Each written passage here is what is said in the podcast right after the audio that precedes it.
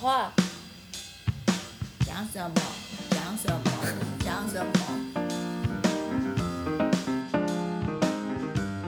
各位听众，大家好，欢迎收听 Sky in the World 再次的播出。我们今天是人物专访的单元啊，我们今天请到一位非常特别的来宾好，我们再一次的跨出舒适圈，我们不在 生医界里头了，要漂流到哪里呢？好，今天呢，我们请到了一位啊。纯品系的文组人哦，那他现在呢是在补教界工作。是一个蛮特别的工作，那我们就让他来介绍自己啊。好，嗨，大家好，我叫 Frank，我是在补教业工作，我是英文老师。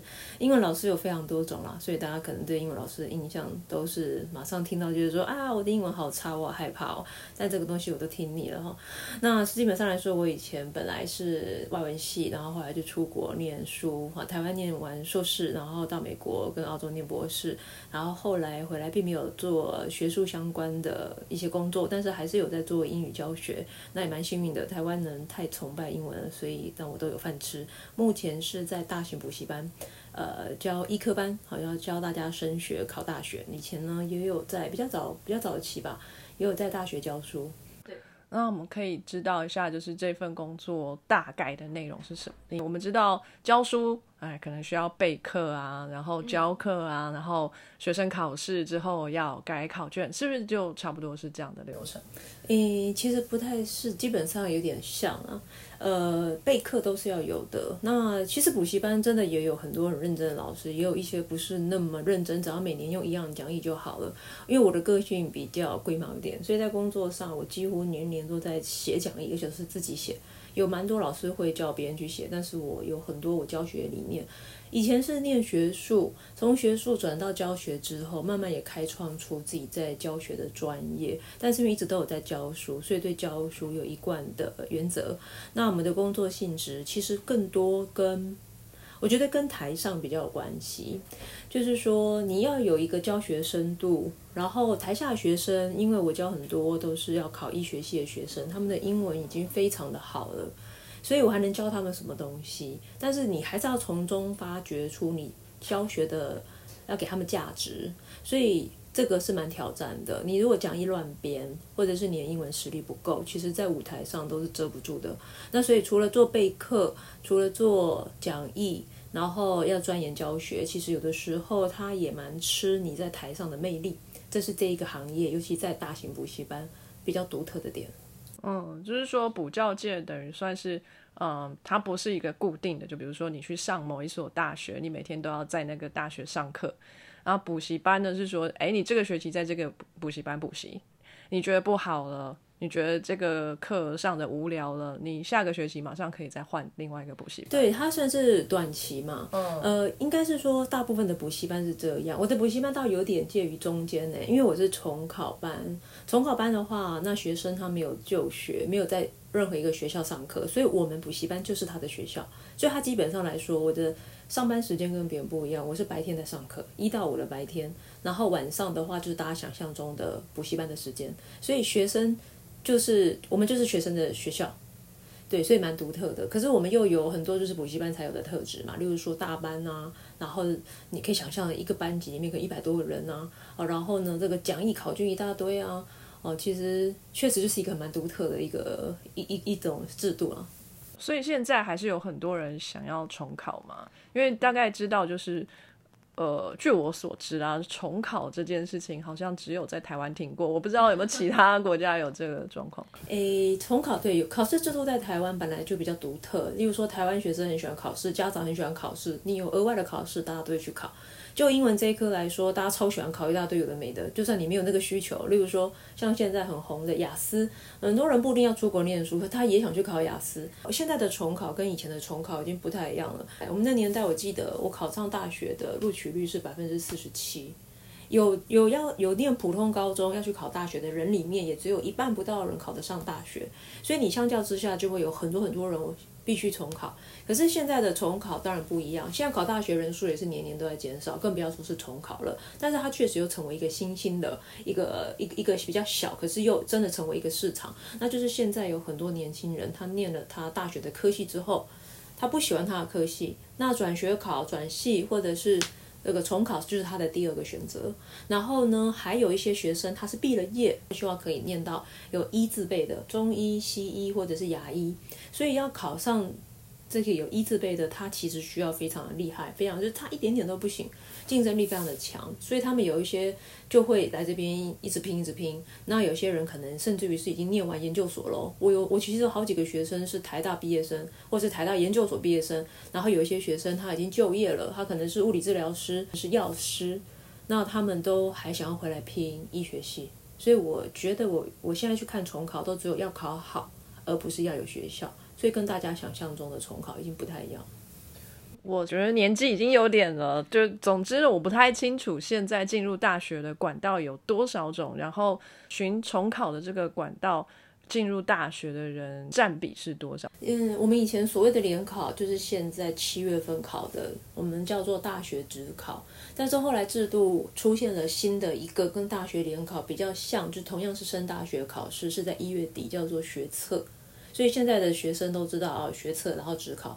那通常大家都希望在学测就考完了。学测考完之后呢，就高三下学期，老师有在上课，学生无心上课，因为大家要开始准备申请，然后用你考学测的成绩去申请，这就是后来的多元入学管道之一，就是不是用一个一试定终身的考试。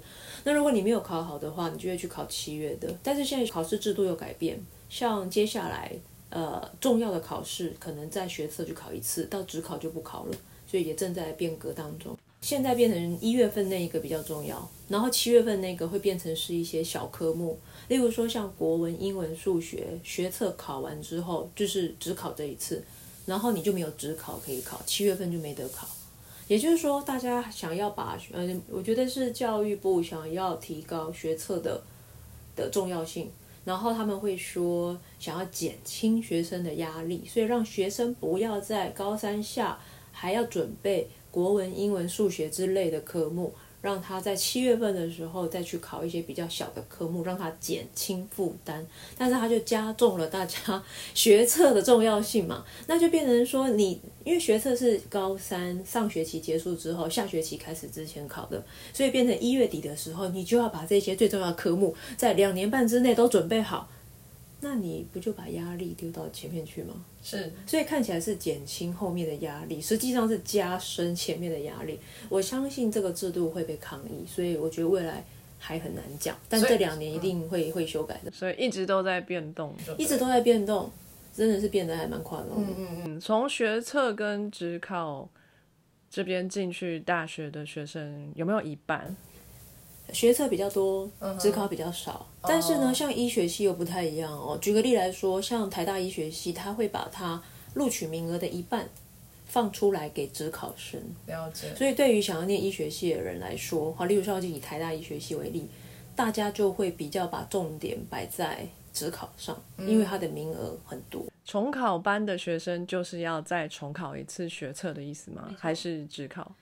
从呃都要，就是呃他们可以自己选择，因为它等于是一个学期，就是我们所谓的九月，然后可能七八月开始到十二月，这个地方就是学测班。那他如果他考好学测了，他也许就不想要再来考自考了，嗯哼，所以他可能只考只准备一个考试。但如果有些学生他觉得他学测没考好，那他既然都已经做了重考的决定，在这一年里面，你还是有可能会去考职考。然后再看能够能不能考更好，所以也很难说了。所以学测跟职考，他们不需要你报名的时候是在学的学生，他有年龄限制吗？他没有年龄限制，他所以我现在还可以再去考一次。哎，照理说应该是，你要去考吗？我不要，我可以给你一点英文的准备技巧，也是可以。好好哦，嗯，所以很困难吗？呃，说困难也不困难，说不困难其实很难，因为现在的考题趋势已经在改变。一百零四年左右，学测的英文呢，只考跟学测的英文科目已经有了改变。我们那个年代的英文就是感觉很重文法啦，然后比较死板呐。可是现在呢，是它可能考你一个很简单的单字哦，例如说健康 （healthy） 这样的单字的就是答案，可是它是要考你对整篇文章的逻辑。所以他现在比较重的是活用跟逻辑。那如果说像我曾经听过有有有老师是这样教学生，像我们不是都考那个什么刻漏字嘛，就是一篇文章里面有五六个空格哈，五个空格，然后大家然后又有老师会说，哎呀，你不用看文章，你只要看空格前后面就好了。像这种学生现在一定死。那那种老师现在也就是害人。对，其实我我觉得在在教学，尤其在这几年的教学当中，我后来发现普遍人现在在高中英文的。呃，基础是打不好的，然后但是大家可能很小就学英文了，所以他们靠所谓的语感，可是语感根本就是幻觉，因为你没有学过的东西，你要怎么累积语感，对不对？因为你小时候你很多儿童美语，然后提早学，然后你用到国中的时候，你觉得很简单，可是国国中就用完了，高一就已经。就已经吃老本吃完了，可是高中比国中难这么多，所以你以为你英文是 OK，那是因为那是有个幻觉在成，就是龟兔赛跑的兔子。所以等到你到了高中程度变难之后，那加上我们的版本，加上你到高中去，你有社团活动诸如此类的，你会分心，所以你根本就没有真的把英文学好。然后你就去考试，所以大家考试都是觉得用猜的，或是用直觉，我都说这个叫幻觉。所以其实我在教学生的时候，我就是建立系统，让他们有凭有据的去选答案。所以你选出来的答案应该是很，你知道答案就是它，而不是你觉得大概是它，这个差很多。所以不是用猜的，是真正的在作答。这是我在教学里面，我跟学生一直传达的观念。我不希望成为那种大家想象中补习班老师，就是教你很多 paper，哦，好像说你去驾训班，然后他不是教你怎么开车，他是教你看到哪一个砖块要下向右边打两圈，看到某一个呃那个电线杆你要向左打两圈。我们要真的懂英文在做什么，而且这个对未来的英文才有帮助。这个是我觉得现在的补习班老师也应该要转变的心态，它不是一种表演，也不是一种投机取巧。那你觉得在就是现在学校是不是没有固定的这个教科书？就是每个学校可以自己去选自己要用的教科书，这样？对，学嗯，他们就会有分很多不同的版本。例如说，我们很常见的高中英文版本，就是三明版啊、龙腾版啊。那我相信这一些都呃里面的文章都非常的好，那他们在教材上面也设计的很好。可是其实有一个最大最大的问题，这也是我自己课程最大的特色。哎，这听起来好像在广告，其实不是哦。其实是我认为文法是要用系统去学的。可是呢，我们国中学英文的时候，我们有系统，我们先学呃进行式啊，然后再学过去式啊，然后再学未来式啊。然后我们的课文都是用过去式去编出来的，进行式去编出来。可是我们到了高中，是一个学期可能给你十篇、十二篇很棒的课文。然后你这里面有什么你就学什么，所以那你这样子学的东西，像以文法来说，是不是东跳西跳？所以像我自己在在开英文的课程的时候，我其实是用系统让学生一次把十我我自己设计十五章，十五章最重要的文法系统全部再学一次，那他就不会觉得说他有一个东西是学的零零落落的，他知道哦，我今天学这个时态，我今天这堂课我就会把所有的时态通通都复习完。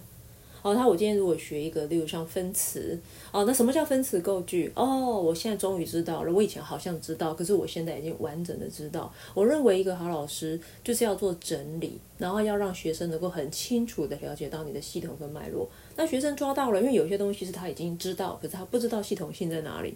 所以有了系统性之后，你是不是作答就很有凭有据，就不是用猜的？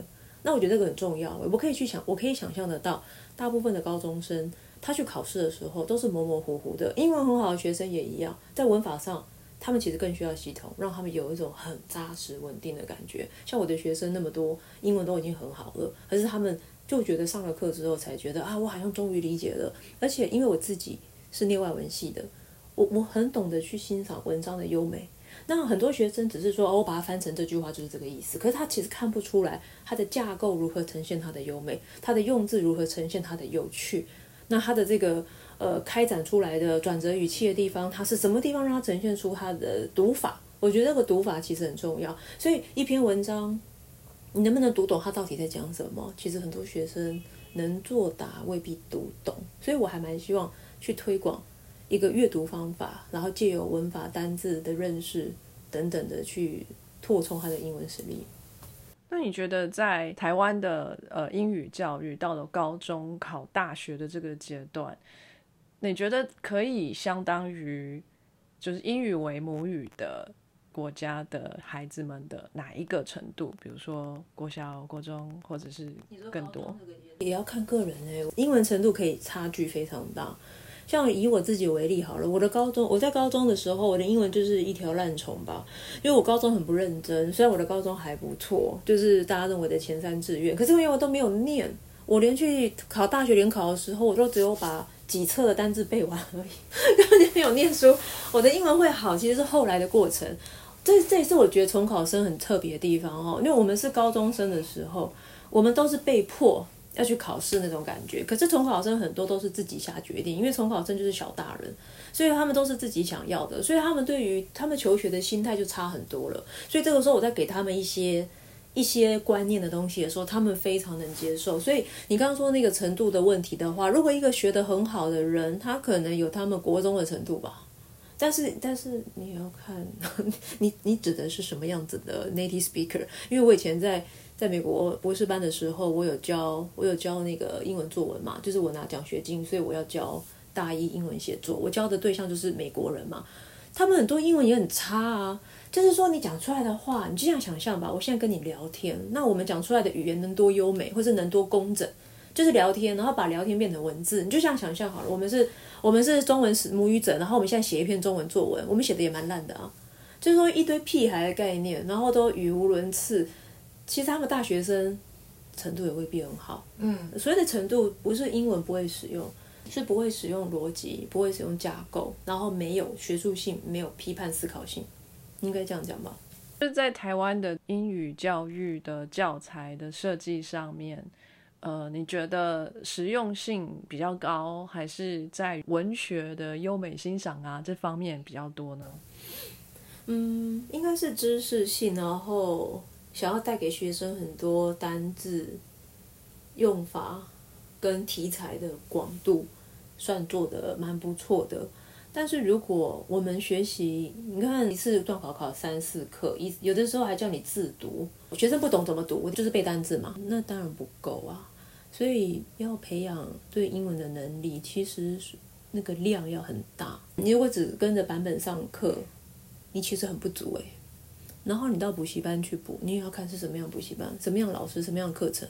因为我看太多很多老师，他就是比较像作秀吧。然后他教你很多不实用的东西，例如说什么莎士比亚的哪个句子怎么用，然后用的哦，你看这个句子多厉害，很多用法根本就是不切实际的。可是我们听起来好像龙飞凤舞的。那我觉得那个老师到底是自己不知道，还是那个老师只想作秀？这我也不知道。所以我教的东西都是有用的，我没有办法去教一个我觉得对学生没有用的东西。这就是老师个人的特质啊。那你喜欢你现在的工作吗？哦，我非常喜欢，非常的喜欢。以前在学术界嘛，学术界就是很多思考性的东西，很多批判性的东西，我也很 enjoy。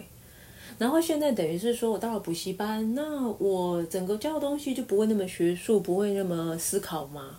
其实我觉得不是，其实我会把我以前所受的训练，我的感动，我觉得学术给我的东西比较多是感动跟启发。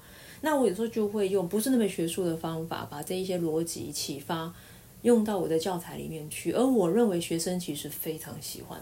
我觉得每一个人他都有思考的本质，然后每个学生他都渴望能够学会思考。但是我们的教材如果都停留在哎呀每天要五蔬果，然后睡眠要充足，我这里还有课文是这个样子的，还有课文在告诉你说啊，万一你要你不要长青春痘，青春痘让你觉得很不好看，他们觉得这个是 teenager 的一个 issue，觉得怕自己没自信，然后再告诉你要多喝水。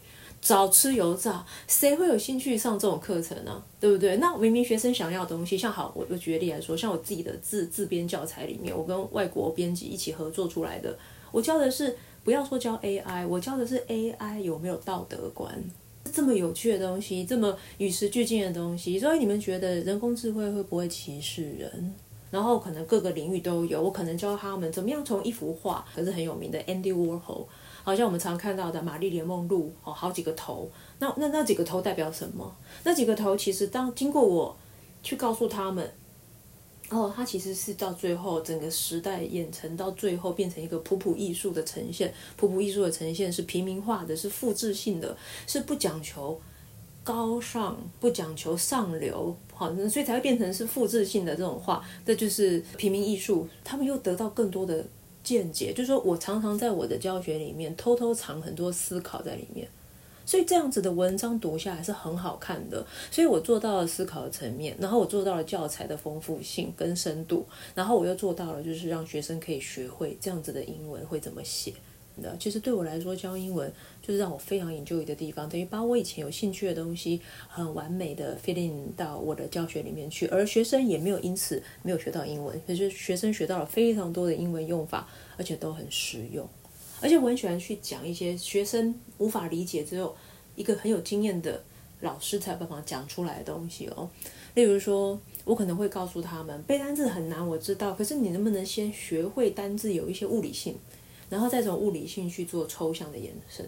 好，例如说，我就会问学生，好，鹤的英文叫 crane，c r a n e，可是起重机的英文也叫做 crane。那我就会问学生，而且这个问题很好回答。你们认为呢？这个字有两个定义，哪一个定义比较早出现？当然是鸟先出现了。起重机的发明可能是比鸟还要晚一点。没错，其实每个人都可以想象，所以你就可以。那那为什么起重机会叫鹤？因为起重机它有长长的脖子，长得像鹤一样，所以它有它的物理性来源。所以这是我我运用学生已经可以理解的东西，来教会他。去背到更多的单字的含义，让他去感受到字源的变化。这不是只是一个字根字首而已哦，字根字首我也会教，但是这个东西我觉得更有趣。好，例如说，我们学到很多的字都是统治啦、控制啦，结果你回去查单字，你就会发现它就是马具，它就是缰绳。那你就可以想象，因为古代在用这些东西，他们可能很多东西都在使用骑马的，所以他们控制马，然后缰绳 rein，r e i n。然后你就变成从 rein 变成统治跟控制，你完全可以理解。这时候学生会有一种哦，原来如此的感觉，他觉得很有趣啊，所以我觉得非常好玩。就是说我可以跟我可以带带学生去进入好多好多的面向去看英文，去学英文。那我现在讲的东西还只是一部分，所以我喜欢让学生理解。哦，原来如此。文法上也是哦，原来如此。单字上也是哦，原来如此。文章为什么要这样子写？哦，原来如此。哦，很简单的一个，例如说啊，这个文章的开头就放了三个问句，为什么他要放三个问句？哦，引起大家的兴趣。例如说啊，我今天是一个科学性的文章，可是我要把它写成科普，可以让大家去理解。那这个时候，我就告诉他们，你看它的开头变成一个很亲民的一个用法。你早上起来的时候会怎么样吗？可是最后整篇文章讲到的是一个生物的学习认知跟它的呃行为模式。那我说，如果今天我把结论写在第一句，就没有人要看呢。啊，他就把那个比较科学呃比较理论性的东西放在最后一句，然后开头就用一个比较亲民的开头，我让他们去理解文字背后写作者他的逻辑跟写作者他的一个想法跟 style 在哪里。我觉得很好玩，我自己都觉得很喜欢。所以听起来你很喜欢编写教材。如果你是在体制里面的老师的话，你教的东西可能就会被课本限制。这个选的课本可能是哎几个老师一起决定的课本，而不是你决定的课本。一个班级你要怎么教，可能不是那么随心所欲。可是，在补习班里面，也许哎你有一定程度的自由度。这个地方也是我很幸运的地方。大部分的补习班大概就是说，呃，可能补习班有一些规定的教材，你去教那些教材。而我在我的补习班，等于是已经独当一面，我可以自己去研发，跟自己去产生我自己的教材。你刚刚说看起来我很喜欢编教材，其实我并不喜欢编教材，不是很喜欢编教材。编教材 很累，可是因为我有我的教学理念，所以即便哦，我在我连编单字哦。我都喜欢把它的物理性写在前面，就说一个字可能有好几个定义，然后抽象性的写在后面。我希望学生可以去理解到这些东西。好，那譬如例如说，像当一个补习班老师，你要注意到层面可能要更实际性跟更技术性。我如果今天让学生抄笔记，这样有一个片语叫做鱼与熊掌兼得，我就不会这样子教学生。我就是说来两全其美。让学生写笔记不要花那么多的时间去写鱼与熊掌兼得这个东西，我认为就是一个补习班老师他跟另外所有的像学校老师会比较不一样的地方。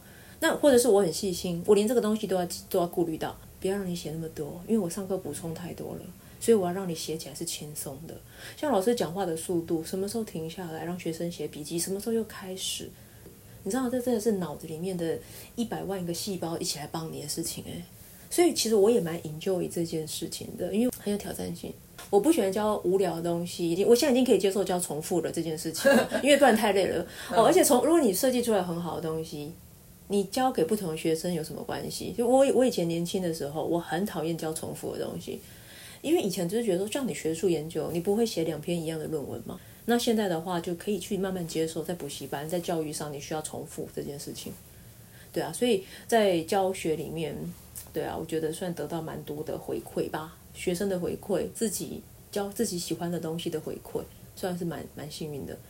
其实，在大学教书也很开心啊，大学教书完全又不一样了。嗯，但是好久以前了。那所以你现在很喜欢你的这一份工作，但是你是从小就想要当一个老师吗？就是小时候，哎，妈妈问你以后想要当什么的时候，就是我长大以后要当老师，是这样吗？当然没有喽。呃，对我我觉得大家首先对职业选择本来就非常的有限，因为我们从小看到的职业不多。我想大家最想要当的大概都是老师或医生，因为你最常看到就这两个人。哦，就是你看生病去看医生，然后你学校看到老师。我小时候对于教学是完全没有想象。我小时候的目标是当漫画家，哎，哦，我小时候以为我长大会当漫画家。我小时候小学、国中超爱看漫画，我每天脑子想的都是漫画。然后我发现这个跟我后来念外文系也有关系，因为他们的分镜其实就是一种一种再现。这个再现哦，有点像电影，然后它就变成是一个你可以去观察分析的东西。像我们外文系就是要。用一些理论去分析一些小说啦、诗歌啦，哦，一些文章的文字的东西。所以其实其实我后来发现有点关联，它有点艺术性，又有点学术批判性。所以我后来，所以我发现这些是有关联的。那我小时候以为我要当漫画家，然后我真的要讲哦，我什么时候开始有教书的天分？我回想起来，其实很好玩，是在我大二的时候，我人生教的第一堂课。如果下面有学生。我就像个老师一样，我是在大二教学教我的同班同学英国文学耶。我现在现在想起来觉得我好厉害哦。那个时候就是学生，因为我报告的很好，就是我是一个有报告天分的人。呃，我也不知道为什么，我只觉得说，当今天你被分配到你要报告哪一章的时候，你就是好好的准备它啊。然后我可能在表达上，就在年轻的时候就有一定的表达力。所以我发现我报告的时候，台下的同学没有在睡觉，没有在吃饭，就是他们会开始听我讲话。嗯，我就发现一个一个脸都出现，就是低头的头都抬起来了。嗯，大家就会知道啊，这个 friend 很会很会报告。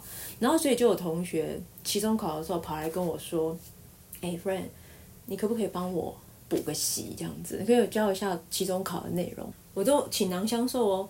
然后后来他觉得效果很好，期末考的时候他跟我说：“那个可以再请你再帮我复习吗？”我说：“可以啊。”他说：“那这一次可能会多两三个同学，可以吗？”我说：“好啊。”结果来了十六个同学，我们班我们这一届才三十八个，我们这一届外文系才三十八个人，来了十六个哦，来了快要一半，对不对？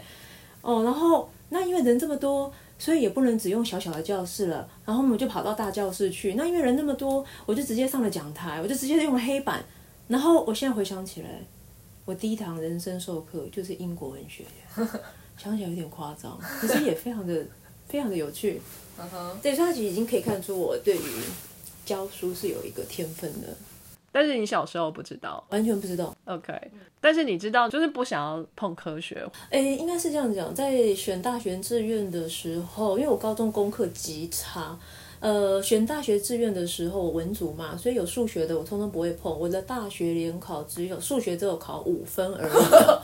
你是故意不不读的吧？就是不是故意不读，就不想读。对，就是都我每一科都没有读。然后数学特别惨，就是上课也不听，然后考试也不看，就是完全每三年来都在裸考啊。三年来裸考每一次的小考跟大考，而且我还记得联考那个时候我会写的是第三题，我现在记得是第三题，选项答案是 C 根号三加一，我都记得。因为呢，我第一次做那个题目，我就做出这个答案了，我觉得很 surprised，因为这种事情很少发生，我很少算一个数学，然后就出现选项里面有的答案，然后我那时候以为，嗯，这应该是陷阱吧，然后等到我做完一整篇数学试题之后，我就发现我要回去把那一个填好，就是那个二 B 铅笔有没有把它涂的非常完美，绝对不会超出去或是感应不良，然后剩下还有三十分钟，我不知道我要干嘛哦，我觉得很好笑，那时候我就想说还有三十分钟我要干嘛。我就戴上了眼镜，想要看有没有人考卷滑下来，给我抄到一两题，因为因为数学常常不是零就是一嘛，我看得到的话，那个答案如果是零哦，太好了，我又多了几分。那最后呢，就是稳稳的，也没有倒扣，因为我没有猜别题，所以就拿到了五分。所以我的数学极烂，我就不可能去选跟商科有关系的，所以商科的全部划掉。然后我因为不认真，所以就不会去选一直要背的法，所以我就只剩下文可以选。那文的话呢，本身我爸爸就是外文系的，不过他没有教过我英文啊，我就会觉得对外文系比较亲切。然后剩下就是中文系、哲学系啊，对不对？那我就填志愿，很很巧的，我就填就填到了外文系，那也真的很很很好。念了外文系都是我喜欢的。嗯，如果念别的科系，我真的不知道我会不会喜欢。然后外文系刚好在台湾，就是算你要去教书都还算有机会，所以我算是好像也为未来找到了一个就业的方向。所以外文系都在学什么？我们有分翻译、文学、语言，还有英语教学。那像我念中心外文的话，它是英语教学比较少，语言学也比较少，翻译可能有一点。我们比较以文学为主。那如果是每一个学校的大一到大四，可能都要修，呃，语言学概论呢，然后文学的概论啊，英美文学啊，然后每一个东西都会碰一下。除非你是到研究所，才会比较有专业的分类。那我是后来就选了文学，但是你没有选英语教学，没有，嗯，因为我那时候也没有想到我要我要当老师。然后语言学我还真的觉得还好，但是也是有学过。然后主要是我大四的时候修到了一门文学批评理论，我惊为天人，因为它就是思想的东西，我非常喜欢。例如说从新批评开始啊，然后可能到读者理论啊，可能到呃结构主义啊、后结构主义、女女性主义啊、殖民主义啊、后殖民主义啊，我觉得太有趣了，我真的觉得太有趣了。所以他给了我一把钥匙，我本来是不想念硕士的，我从小到大没有觉得。在学业上要有多有追求，所以那个时候我就觉得说，我好喜欢这个哦。然后我知道到研究所去就可以学到很多这种课，所以那个时候我就决定要考硕士。然后后来我就考上清大，清大的文学组，那他们的文学很重理论，所以我就开始走这条路了。所以文学批评刚刚提到结构主义这种东西，它是不是一种哲学啊？哲学其实有点像，但是哲学有有的时候我觉得哲学应该更难。我觉得哲学应该更难，但我没有理解，就是它它是在文学方面的一种分析方法，是对，或者是思考事情的分析方法，只是到最后我们拿来看文学，我们也可以拿来看别的东西啊。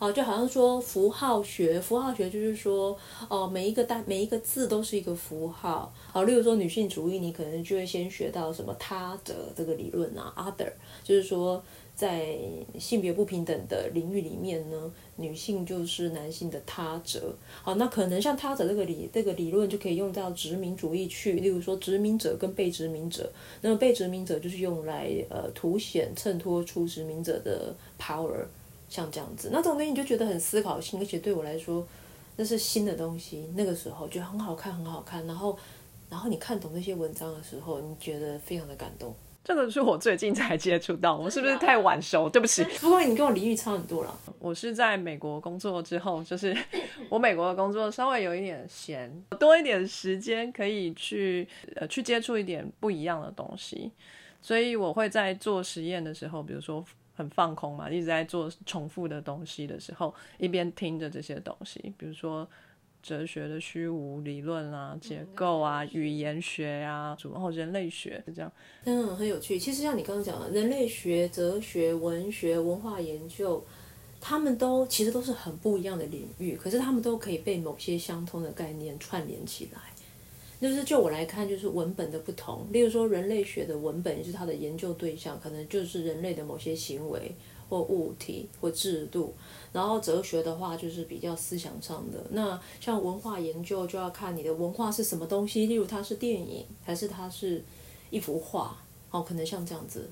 所以其实它是，我觉得这种东西是每个人都应该会有兴趣，只是还没有机会接触到的。对，我觉得每个人都有感受，可能但是不是用同样的语言去做表达。像你刚刚提到“他者”这个名词，其实我最近才听到这个“他者”这个词。其实可能在你们文组的世界里面，这是非常常接触到的东西。但我最近才听到，哎，“他者”，哎，这个好有道理哦，是一个简洁有力的词，去表达一个我可能要用很乐乐场的一个形容才可以讲述完的一个概念。就用“他者”两个字来代替了，我觉得哎，很棒哎，是很好玩的东西，思想的东西，我相信很多人都有渴望啊。嗯所以其实这种思考、分析、逻辑的东西还是蛮理科的。就我来讲，是有脉络的，是有结构的，是有系统性的东西，你还蛮喜欢的。其实你是理科脑哎，哎，我觉得应该这样讲，你所说的逻辑应该是全科的，对，其实它是全科，但是被我们台湾分成，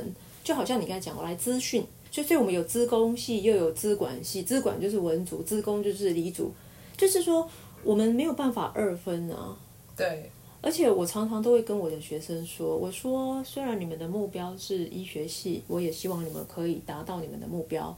但你们不要忘记，你们人生不是只能当医生。我不是叫你们不要当医生，我说你不要忘记，你有可能是一个很棒的文学家。你同时是医生，你也是一个科学家；同时是医生，你也是一个作家或画家。”不要觉得自己被某一条路给局限了，所以我认为逻辑思考语言的东西，谁不讲语言？所以能够讲语言的人，他就可以有逻辑性。我们我们应该要开始慢慢打破，或者是我们要建立一些桥梁，在不同的理论里面。就像我虽然是教英文，听起来很文，可是我教的东西里面有很多是科学的东西。好像我刚刚说，我可能会教普普艺术，可是我也会教像是 Space X 啊，我可能也会教。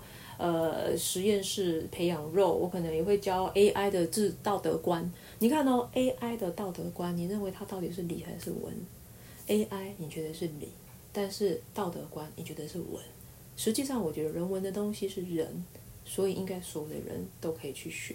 我不认为。逻辑分析这个东西是纯理理组或者是自然组在用的，应该是任何一个组都要用的。就像我刚刚说的，有些东西你很难被分到哪一组去。像我觉得大众传播跟资讯都不太能说它是文还是理。好，所以呃，你觉得非常的喜欢这样子的一个批判式的思考，所以你决定要念硕士班，然后其实是文学系嘛，对不对？我是念。外语所的文学组，我们外语所也有语言学组，也有也有英语教学组。那你们的论文是怎么样产生的？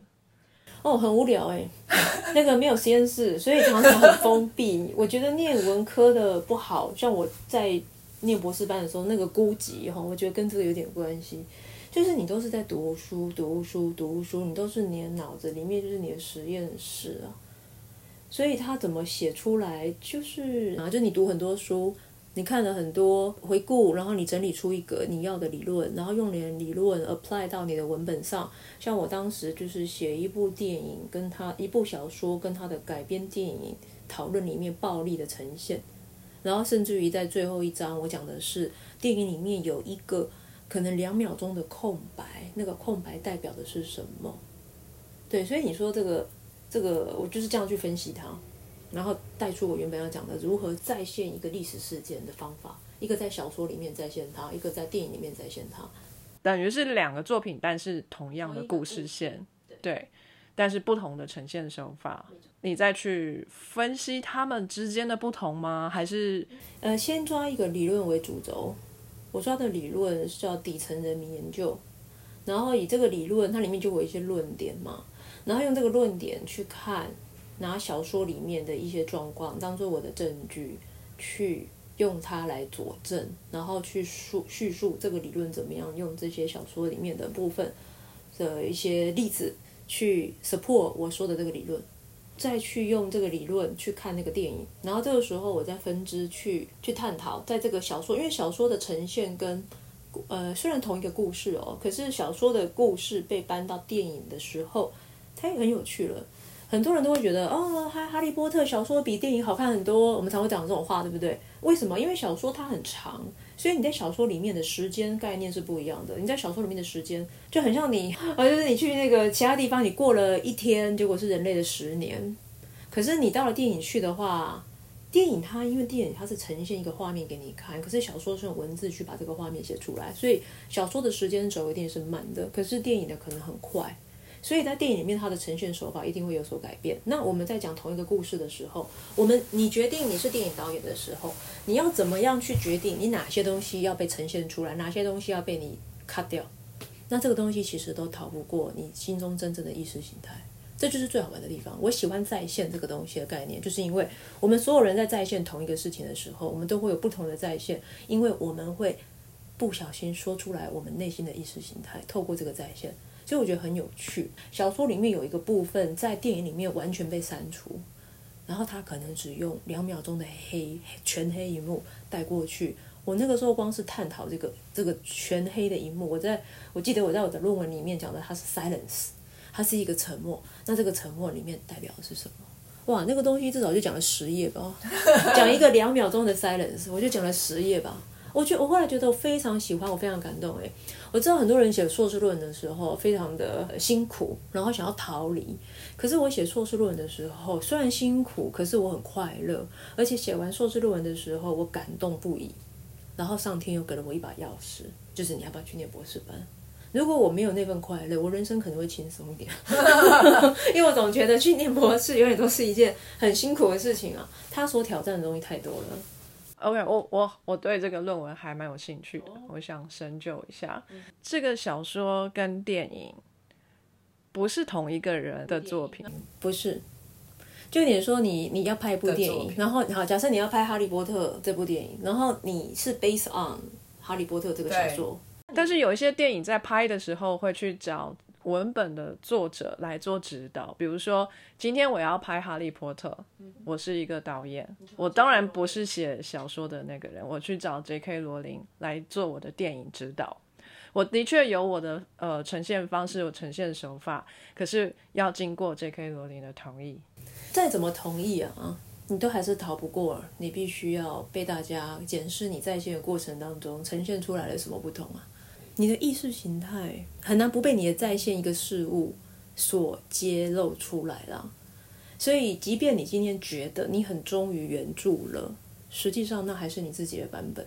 那如果说今天真的有一部小说的作者，他真的就是把自己的作品导成电影，这样会是一样的吗？诶，基本上可能会比较像，但是他的取舍当中也会再度强化他原本的意识形态，因为有说过。小说的时间轴那么长，可是你电影的时间轴大概就两个小时，一个半两个小时，你要怎么样决定哪些东西你要讲，什么东西被你取了，什么东西被你舍了？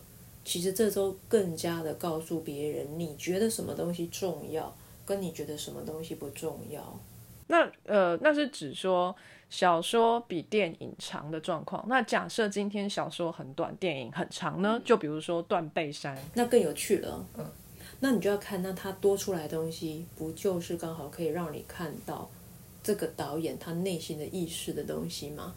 啊，就例如说，假设我今天是李安，我去看了《断背山》，我非常喜欢，我拍了《断背山》，可是我多出来的东西是哪里？例如说，我多了很多河川山川的画面。那他是不是有显示出一种李安？也许我现在就举例，他一种认为人文跟大自然结合的重要性。他认为可能这种东西你就要回归自然去看，说不定。那也许他今天是缩短了某一个东西的过程，他是不是有比较多的画面跟时间停留在这两个男主角他的心情上，或他们的一种思念上的呈现？好，就好像说，我记得《断背山》里面有那个安海瑟薇演里面其中一个人的老婆。那在小说里面，他对这个老婆呈现多少，而到电影里面对这个老婆呈现了多少，给这个老婆多大的镜头去看这个老婆，是远远的看一个人，还是看他静静的一张脸？然后以及这个老婆她要长什么样子？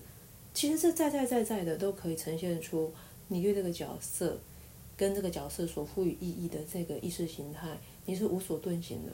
还有一些状况是电影先出来才有小说，或是电影跟小说同时推出。比如说《聂隐娘》，不不太记得这一部片了。哦，对，他是先有电影才有小说吗？就是导演还有一个合作的剧本作家朱天心吧。也就是说，导演本身有一个 idea，他会去找这个作家、这个剧本作家谈。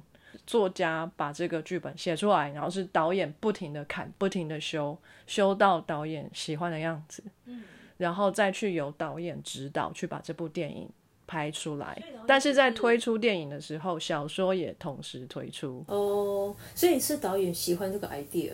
对，它整个是一个完整的作品。对啊，就不能够分开来做，比如说比较，或者是你说不同的人做不同的在线，这这两个作品其实是一个完整的 idea，就没有在线的状况，是不是？嗯，在线也是在线人世间所有的东西。如果你今天要拍断背山，你还是要跑到一个地方去架设你的摄影棚，你的摄影棚里面要有什么东西，它就是在对那个东西的在线啊。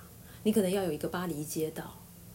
那好，今天就算我跑到巴黎去，真的是巴黎的一个街道被我封街起来拍摄，我决定要放两个人、三个人、一只狗，这个都是我选择在线的方式。诶，也许我认为巴黎没有狗，我就不会在那个地方放上一只狗。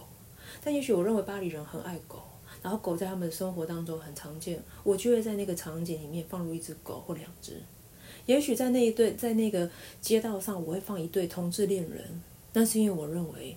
巴黎这个地方是这样子的地方，那也许我认为巴黎并不是一个对同志友善的地方，我不会放这样子的恋人上去。所以其实与其说是是不是两部两部作品的比较，你不如说就是你选择呈现一个东西的方式，其实那就是你最关注的东西。所以你所谓的在线的在，其实就是 second 嘛，就是不是第一个在，就是。第二次的呈现，我们其实讲任何的故事都是在在线。你讲你小时候也是在在线，你现在讲一个社会案件，你也在在线。你讲你家的摆设布置，那就是一个在线。是，所以并不一定是你认为你在做第二次，而是它本身的性质本质就是第二次。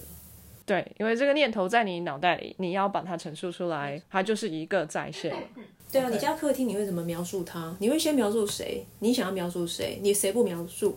你觉得什么东西不重要？你特别想要讲一个奖杯，你特别想要讲一棵植物，你要讲你们家的沙发，它可能凸显出你的金钱观。哦，这沙发很贵，我花了多少钱？哦，你可能一个照片，你选择这张照片，不是选择别张照片摆在这个地方，它象征着你对谁的记忆，这个东西都非常的有趣。那回到这个论文本身。我还是蛮好奇这个文组的论文到底是怎么生出来的哈。那假设说哦，你现在说到的是一部电影跟它本身的文本嘛，对不对？那是是怎么样挑选中这样的一部作品的？是你跟指导老师之间的沟通吗？就是指导老师在这边的角色是什么？嗯，以前我修了，那时候还不是我的指导教授，我修了他一门课，那门课是后殖民主义的课。然后这是我期末报告延伸出来的。当然，我在写期末报告之后，我还没有想到它会成为我未来的论文。我后来找的指导教授不是他，可是后来我又换回来找他，然后我就以当时这一个期末报告。然后开始延伸成我后来的硕士论文。开始在我决定它的时候，我还不知道到底我能写出什么东西来，而且我真的是没有感觉，我觉得我写不出来。可是说的也奇怪啊，一页一页一页的，它就出现了。所以它是一个探索的过程。写论文它就是一个探索，就像你走，你要去爬一个山路，你第一次要爬一个步道，你只知道它大概长什么样子，但是你不知道你要走上那一的台阶，你才会看到那个台阶上可以看到的东西。既然这一条路就走出来了。所以这不是你选择的，是正好遇到了这个老师。对他提供了那个小说，对，然后我知道这个东西，然后他有告诉我们有这部电影，然后可是问题是你用什么角度去讨论它？我记得我开始这个论文的时候，我在白纸上画了一个三角，一个角就是底层人民研究，一个角就是这本小说，一个角就是这部电影。那你有可能是先从这个作家开始讲起，然后你有可能是从这个电影开始讲起，那你有可能是从底层人民研究开始讲起，从它里面他们探讨的历史事件开始讲起。你要从哪个切入点切进去，它可能就会决定你是从哪个登山口走进去，所以你走出来的路会不会成功，或是 O 不 OK，这个都不知道。所以后来就是必须你要读很多的书，然后思考，然后产生很多的想法。然后有的时候你也会写错的，就有时候你会写的不好。我记得那个时候有曾经写过一次，好像五页都被我的指导教授就拒绝了。他说你写的不好，我就毅然决然的把那五页给删掉了。删掉之后呢，我就再写了一个新的五页。结果指导教授说这五页写的更烂，但是我也没有难过，因为我觉得指导教授的功能不就在这里吗？他指导你嘛，我就觉得说没关系，我就再写，写到他觉得 OK 为止。那当然我也是满意的，所以我在写论文的过程当中，算是一步一步走得蛮扎实的。所以，呃，在这个论文的产生当中，你会很经常的跟指导老师接触，一个月一次 meeting 吧，就是跟他讲你的进度，就是给他看我写的东西。他要用什么样的观点跟你说这个东西好还是不好，是他非常主观的跟你说。他自己身为一个学者，身为一个研究者的观点，所以也许别老师来看就完全不一样。对，那我挑指导教授，我我要挑一个认真的指导教授，我不要挑一个名气大可是不认真的指导教授。我知道有像我就是有同才，他们就选了很有名的教授啊，结果那个教授因为有名就很忙啊，他根本就不帮他们看呐。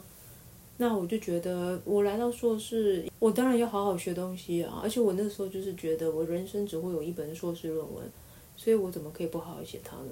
听起来他没什么在教你啊，就告诉你说好不不好烂 之类的而已啊。他给我在重要时刻给我一个协助，帮我指路，然后告诉我走对走错，告诉我能怎么做。确实，我后来发现学习这件事情，尤其在文组吧，以我受过训练来说，大部分都是自己摸索出来的，所以你可能要看很大量的其他人的论文，并且从中学到学问。在我们这个 discipline 是怎么做的？所以说，真的有的时候你可能会卡住，是出不来的。我想象中的文组就好像孔子在教他的七十二门徒一样，就是他一个人站在中间，不停的讲他的道理，然后他七十二门徒可以随时问问题，说：“孔子，请问一下，我家里那只猪生小孩了，怎么办？”教学是老师在教，但是学问就是自己在做的。我的刻板印象里面，文组的老师可能是一个。思想的主轴就是他本身可能有一个很稳固的思想基础，他的门生可能就是幸福，或者至少是同意他的看法的人，背上这样子的看法去发展他们的论文。那如果是像你说的这个样子的话，其实是各自发展的，那跟这个老师的中心思想不太有太大的关联。可是这个老师可能带领你走上了一段路嘛？那你确确实有可能循着他的 path，然后继续往下，某些程度上会是受他影响的。OK，对，但后面可能不一定。嗯，所以如果说你今天写的论文后来跟这个老师的领域无关，那真的也是要靠你自己摸索，他也未必能够指导你。念完了硕士之后，好不容易嘛，啊，累死了，就先去工作了。我以前硕士的时候也是几乎每天都在教书啊，都去一些美语补习班教书啊。所以到那个时候，就终于可以不用再背负着要写论文的这个学生身份嘛，所以就。就就就专心的教书，我那时候蛮快乐的，觉得好轻松。我觉得学术就像是一个鬼，他会 haunt you，他会这样子一直绕着你，好可怕！你无时无刻他就在你的旁边，告诉你你要回去念书了。所以我觉得不做学术人，这是最大的收获，就是说终于那个鬼已经走了。所以后来就开始工作了三年吧，哇，很久哎，蛮久的。那时候就去大学当讲师啊，在台中技术学院、交大还有中心大学当讲师啊，然后晚上就教补习班啊。也蛮快乐的。非常感谢各位听众的收听和支持，特别要感谢各位赏杯咖啡的朋友，在 First Story 上的 Costy Lover、Jane 以及匿名赞助者，Patron 上的 e c h e n Wu Newton、Catherine、Evan Wang、Eddie Hu、e c h e n Wu、Elliot Ferret、Adam Joe、Ernest、Nikki Hu 以及 Howard Su。Sky in the World 在各大 Podcast 平台都能收听得到，Anchor、SoundOn、Spotify、Apple Podcasts、KKBox 都能搜寻得到 Sky in the World 的节目。另外，Sky in the World 也会在脸书页面以及 Instagram 上分享科学家的八卦、科学新知，还有编辑们的日常给大家。有任何问题以及意见，都可以在各大平台上留言，让我们知道。我们将竭尽全力为您寻找答案。欢迎追踪分享 Sky in the World，让更多人知道有趣的科学哦。